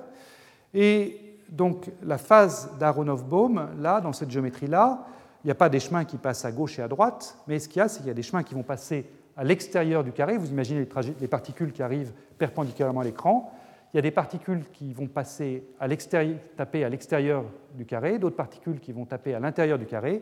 Et la différence de phase Aronoff-Bohm, ce sera entre les trajectoires qui passent à l'extérieur et les trajectoires qui passent à l'intérieur. C'est l'équivalent de passer à gauche ou à droite dans cette géométrie-là. Comment est-ce que euh, Tonomura et son équipe, euh, qui, au laboratoire Itachi, euh, qui travaillaient au laboratoire Itachi, ont, mis en évidence cet effet? Donc, ils ont fait une, expérience d'interférence très jolie, qui est une interférence de type biprisme de Fresnel. Donc, ils ont ici une onde plane. Je vous rappelle, peut-être je peux dessiner un biprisme de Fresnel si j'ai de la craie. alors, est-ce que je trouve la craie? Voilà, biprisme de Fresnel, je vous rappelle à quoi ça ressemble. Euh, vous prenez donc euh, une onde plane qui arrive comme ça. Vous avez donc la partie gauche de l'onde qui est défléchie vers la droite, la partie droite qui est défléchie vers la gauche, et puis quand vous mettez un écran ici, vous voyez donc l'interférence entre ces deux morceaux d'onde plane. Donc c'est ça qu'ils ont fait euh, avec leurs électrons. Donc ils ont un faisceau d'électrons qui est accéléré par une différence de potentiel, typiquement une centaine de kiloélectronvolts, ce qui vous donne une longueur de De Broglie de quelques picomètres. Et le biprisme de Fresnel, c'est ces deux plaques ici qui sont euh, à la Terre. Ici, vous avez un fil chargé positivement, ce qui fait que les trajectoires qui passent à gauche sont déviées vers la droite, les trajectoires qui passent à droite sont déviées vers la gauche, et donc, vous voyez ici des belles franges d'interférence avec vos électrons. Et donc, ce qu'ils ont fait, c'est qu'ils ont mis leur aimant toroïdal ici. Donc là, c'est une vue en perspective. En fait, euh, donc l'aimant toroïdal est perpendiculaire à la trajectoire des, électrons. Ils ont mis cet élément toroïdal dans un des deux bras de, l'interféromètre et ils ont gardé les franges, comment les franges d'interférence étaient modifiées. Donc voilà le résultat qu'ils ont obtenu, qui est vraiment très très parlant. Hein. Euh, vous avez ici donc euh, l'interférence entre deux ondes, celles qui sont passées à gauche, qui de toute façon n'ont pas vu l'aimant, et celles qui sont passées à droite, mais qui sont passées à l'extérieur de l'aimant, donc vous avez des franges bien rectilignes. Ici, à l'intérieur, vous avez l'interférence entre l'onde de gauche qui n'a pas vu d'aimant et l'onde de droite passée à l'intérieur de l'aimant. Et puis, en fait, les particules pouvaient passer à, l'intérieur de l'aimant même, l'aimant n'était pas répulsif. Donc, du coup, on peut suivre les franges d'interférence donc vous pouvez suivre cette frange-là, donc cette frange noire ici, vous voyez qu'elle est là, elle descend là, et puis elle ressort ici, puis là elle revient et fait ça. Et donc vous pouvez comme ça voir la différence de marche, effectivement, entre les trajectoires qui passent à l'intérieur et celles qui passent à l'extérieur de l'élément. On peut suivre continuellement les franges. Et euh, le décalage des franges, qui est donc de l'ordre de 6 ou 7 lambda ici, correspond exactement à ce qu'on attendait compte tenu du champ magnétique qui régnait à l'intérieur de cet aimant. Donc tout, tout marchait très bien. Euh, il y a eu quelques esprits chagrins quand même, enfin il faut être esprit chagrin en science, hein, c'est bien, mais euh, qui ont dit que oui, mais comme les particules passent à l'intérieur de l'élément, c'est peut-être pas très bon. Donc il y a eu d'autres expériences faites par Tonomura en 1985, où là, pour le coup, ils ont empêché les particules de, traverser l'aimant. Ils ont mis une couche de niobium euh, sur la surface du tor, donc qui empêchait cette, euh, ce, phénomène. Et pour le coup, ils ont vérifié un autre, phénomène de manière très élégante, euh, c'est qu'ils ont pu refroidir ça et faire en sorte que le nobium devienne supraconducteur. À ce moment-là, le nobium qui est autour de, l'aimant permanent, du coup, euh, va euh, imposer une quantification du flux.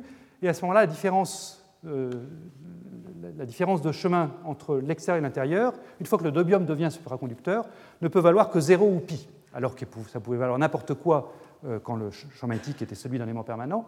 Là, une fois que le nobium devient supraconducteur, la quantification du flux, je ne rentre pas dans les détails, mais euh, j'indique juste le résultat, le déphasage ne peut valoir que 0 ou pi. Et c'est exactement ce qu'ils ont vu. Donc là, c'est l'expérience de 1985.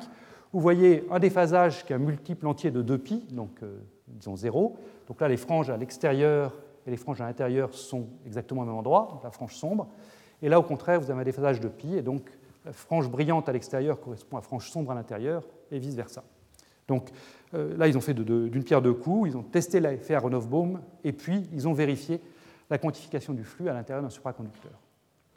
Voilà. Bien. Eh bien, j'en arrive maintenant au tout dernier paragraphe de, ce premier cours, qui est cette notion de monopôle magnétique et physique quantique, qui est quelque chose qu'on commence à voir apparaître avec la physique des atomes froids. Je, vais l'illustrer très brièvement euh, dans, ce qui va venir. Mais pour ça, je voudrais commencer par un très bel argument de Dirac sur ce que veut dire un monopôle magnétique et sur ce que ça impliquerait en termes de charge électrique. Donc, commençons, on va suivre exactement ce qu'a écrit Dirac. Hein. Euh, commençons comme, comme, Dirac en supposant qu'il existe quelque part dans l'univers euh, une particule qui, crée un, qui a un monopôle magnétique, qui crée donc ce champ magnétique BM égale QM sur 4 pi R2 UR. Voilà, donc je suppose qu'une particule comme ça existe. Comment est-ce que je vais pouvoir la décrire?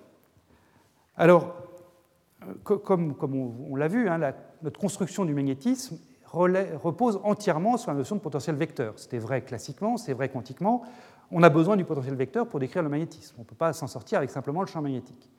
Or, s'il existe un monopôle magnétique, eh bien, la notion de potentiel vecteur, a priori, s'effondre, puisque le potentiel vecteur, je l'ai déjà dit, a été introduit comme manière de traduire le fait que le champ magnétique euh, n'avait pas, de, monopôle, qui ne pouvait pas être créé par des monopoles.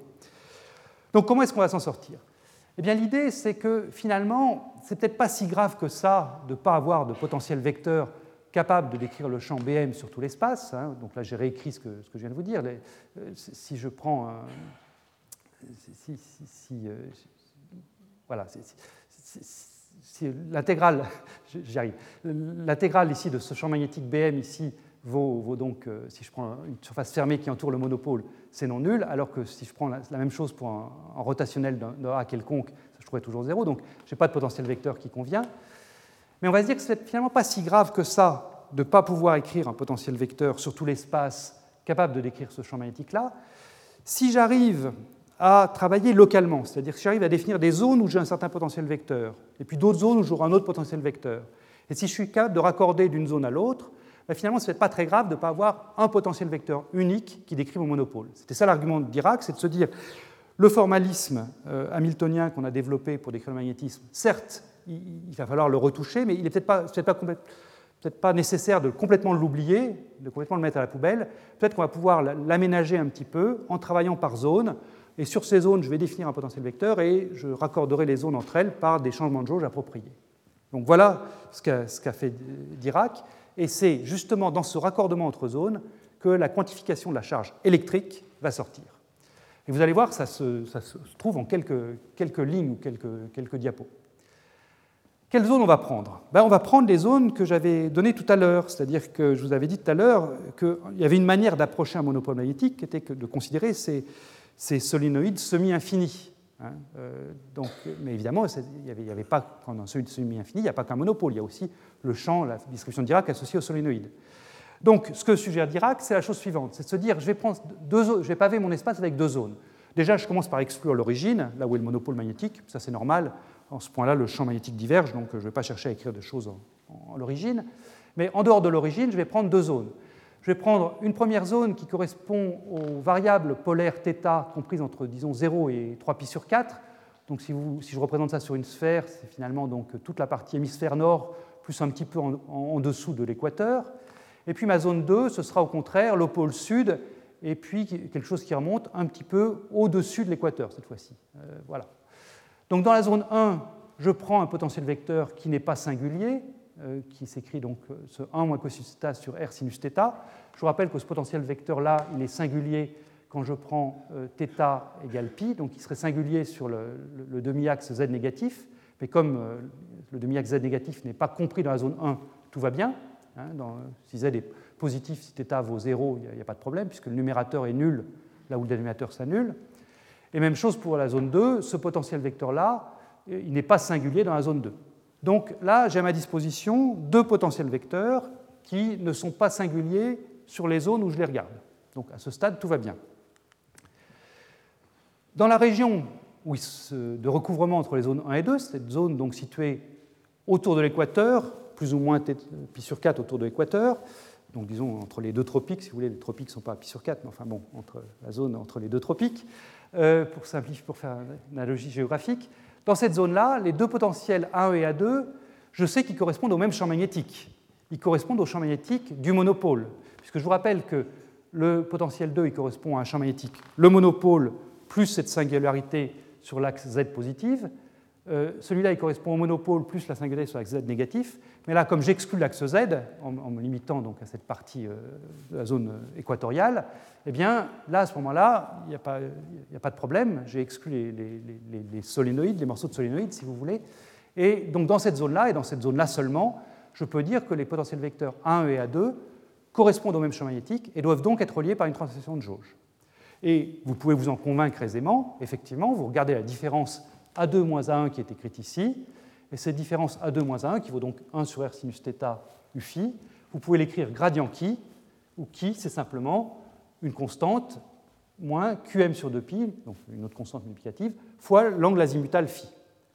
Alors cette chose-là, euh, il ne faut pas que je la prenne sur l'axe Z, encore une fois, parce que sur l'axe Z, l'angle azimutal n'est pas défini. Donc la singularité de l'axe Z est bien là, est bien présente. Simplement, comme j'exclus l'axe Z, en dehors de l'axe Z, il n'y a pas de problème, l'angle azimutal est bien défini, donc je suis euh, en terrain sûr d'un point de vue mathématique.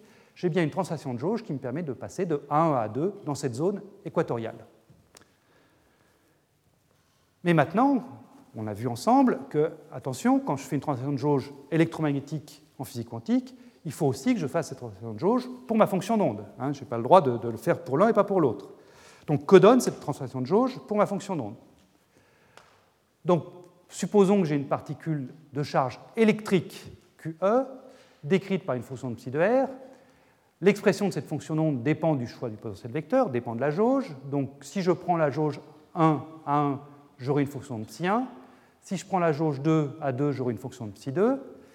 Et donc, dans la zone de recouvrement, là où A1 et A2 sont reliés par une transition de jauge électromagnétique, eh bien, il doit en aller de même, ça doit être la même chose pour psi1 et psi2. Psi1 et psi2 doivent être reliés une transformation de jauge quantique.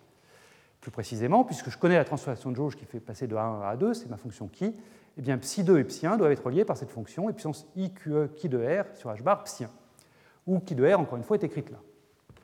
Bien, comment est-ce que Dirac conclut? Eh bien, c'est tout simple. C'est qu'on sait bien qu'en physique quantique, les fonctions d'onde sont monovaluées. Si je prends deux paramétrisations d'un même point de l'espace, eh bien, la fonction d'onde doit prendre la même valeur pour ces deux paramétrisations du même point de l'espace. En l'occurrence, j'ai deux paramétrisations, encore les cylindriques, deux paramétrisations d'un même point de l'espace qui sont r θ phi et r θ phi plus 2pi. Ça, c'est le même point de l'espace. Et donc, les fonctions d'onde psi 1 et les fonctions de psi2 doivent prendre les mêmes valeurs respectivement pour ces deux paramétrisations. Donc je dois avoir psi1 de rθ phi plus 2pi égale psi1 de rθ phi, je dois avoir psi2 de rθ phi plus 2pi égale psi2 de rθ phi. Donc du coup, comme ils sont reliés par ça, il faut que qui également, enfin plus précisément, et puissance i qui soit également monovaluée. Donc il faut que puissance i qui de rθ phi plus 2pi doit être égale à i qui de rθ phi. Mais qu'est-ce qui se passe quand je change phi en phi plus 2pi là-dedans? Eh bien je change qui en qui plus qm, puisque si je remplace phi par phi plus 2pi, je rajoute qm ou je soustrais qm à qui? Donc du coup, il faut que les puissances i qe qm sur h bar soient égales à 1. Voilà. Et ça, je n'ai pas le choix. Hein. Si je veux sauver, tant que faire se peut, le formalisme potentiel vecteur pour décrire la mécanique quantique, eh bien, il faut avoir ça. Et qu'est-ce que ça signifie d'avoir ça? Eh bien, Ça signifie que le produit QE QM sur H doit être un multiple entier, euh, doit, s'écrire n, un nombre entier. Donc du coup, il suffit, et c'est ça l'argument de Dirac, il suffit d'un seul monopôle magnétique quelque part pour expliquer un phénomène qu'on observe dans la vie de tous les jours, qui est le fait que toutes les charges électriques sont quantifiées par un multiple entier de la charge de l'électron ou du proton. Voilà. Alors, comme le concluait Dirac, cette possibilité existant, ce serait étonnant que la nature n'en tire pas profit. Jusqu'à nouvel ordre, on n'a pas trouvé de traces de monopôle magnétique. Hein, à chaque fois qu'il y a des nouvelles gammes d'énergie qui s'ouvrent dans les accélérateurs, on cherche de manière intensive ces monopoles. Jusque maintenant, on n'en a pas trouvé ce serait évidemment quelque chose de très spectaculaire d'en trouver un.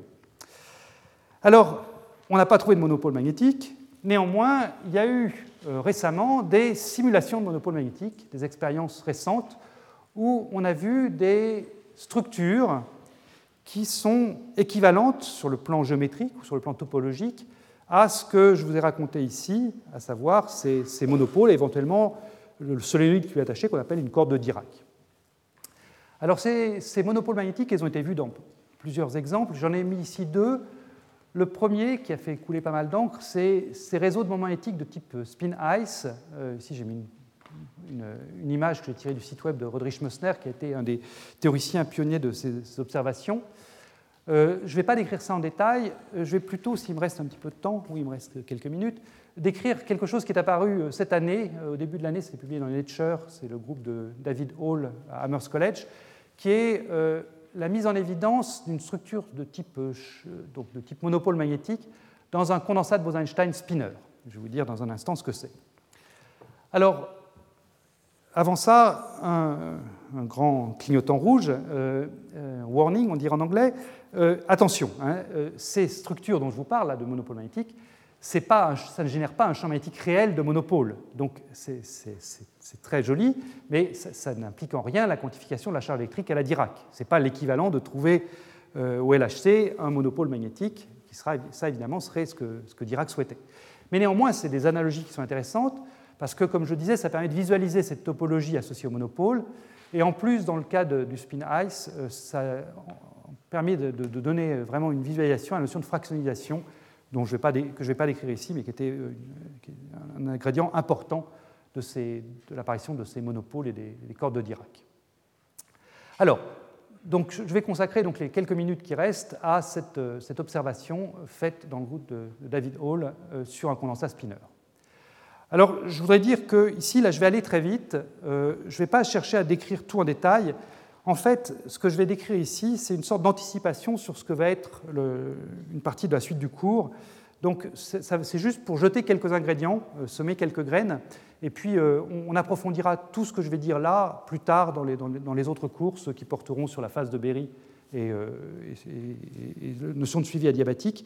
Donc, à ce stade, je ne vais pas justifier tout ce que je vais écrire, mais simplement, je voudrais vous donner une sorte de, petit sentiment, comment est-ce que les choses peuvent apparaître, comment est-ce qu'on peut espérer avec des atomes froids simuler ces, champs magnétiques? Donc, euh, ce qu'on considère ici, c'est un condensat de Bose-Einstein spinner, c'est donc une collection d'atomes de spin 1, en l'occurrence, qui sont tous préparés dans le même état. Donc, fonction non macroscopique, mais une fonction macroscopique pas si simple que ça, puisque mes atomes ont trois états internes possibles, m égale plus 1, m égale 0, m égale moins 1, si j'ai pris un axe de quantification donné, disons l'axe Z. Donc la projection de leur moment magnétique intrinsèque, de leur spin, peut valoir plus 1, 0, moins 1. Donc la manière de décrire l'état, commun à tous ces atomes, c'est ce que j'ai noté grand psi de R ici. C'est donc une fonction scalaire psi de R qui me donne l'amplitude de probabilité pour trouver la particule au point R indépendamment de son état de spin, et puis un spinner ici, qui est donc un ensemble de trois composantes qui peuvent dépendre elles aussi du point R, si zeta plus 1, zeta 0, zeta moins 1.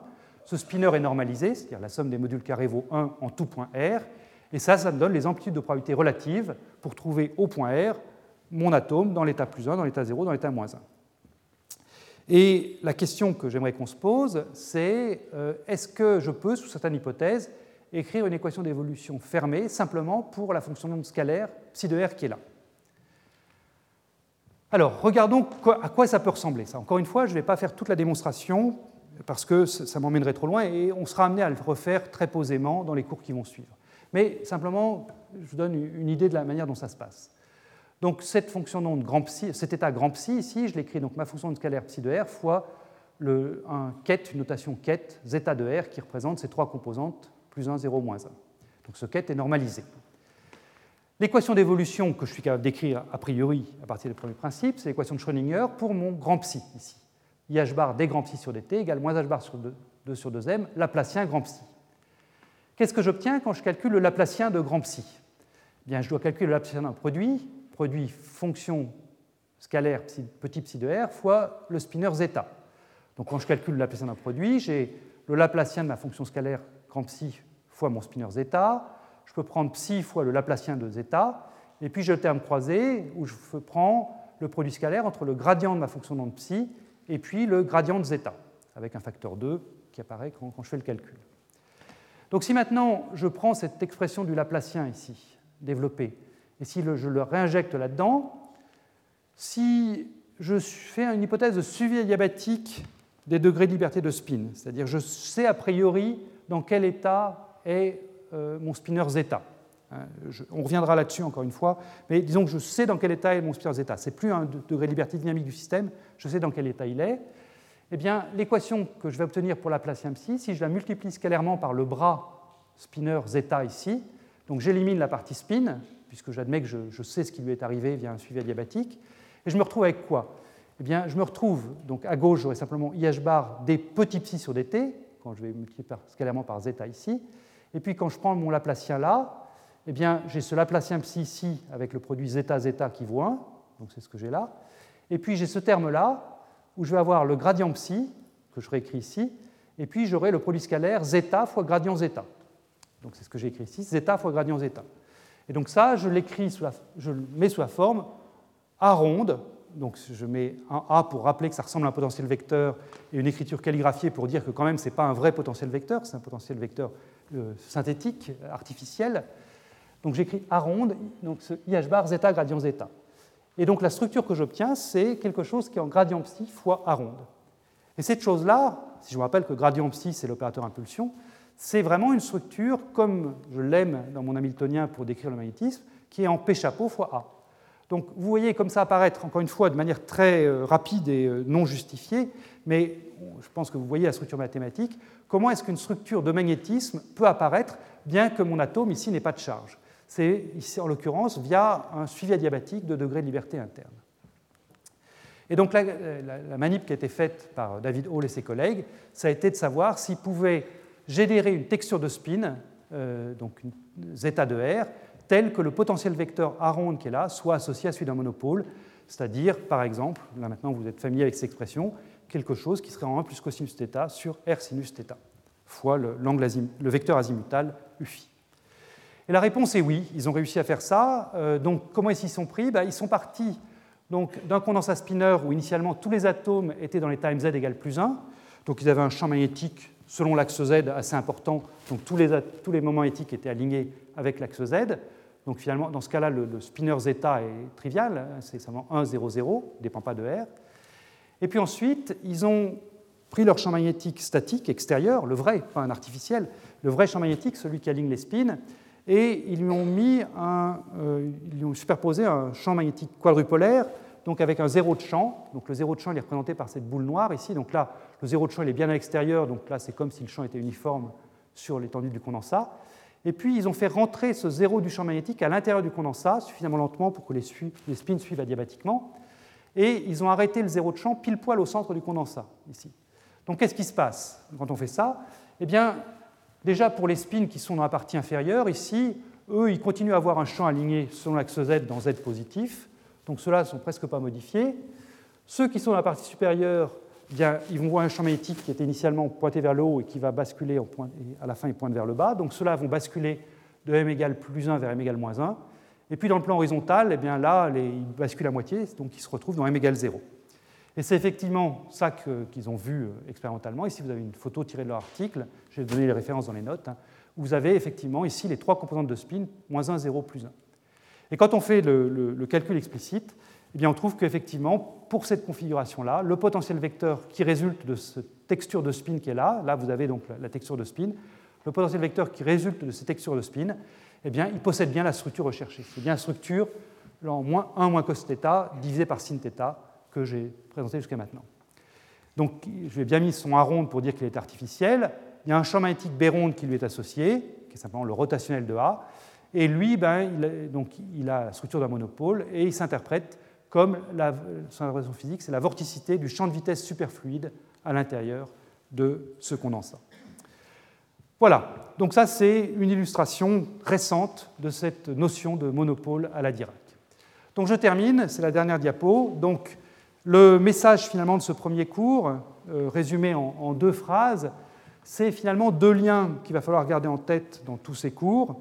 Le premier lien, c'est ce lien classique quantique qui nous a permis de passer de la notion de force de Lorentz à la notion de phase de Aharonov-Bohm.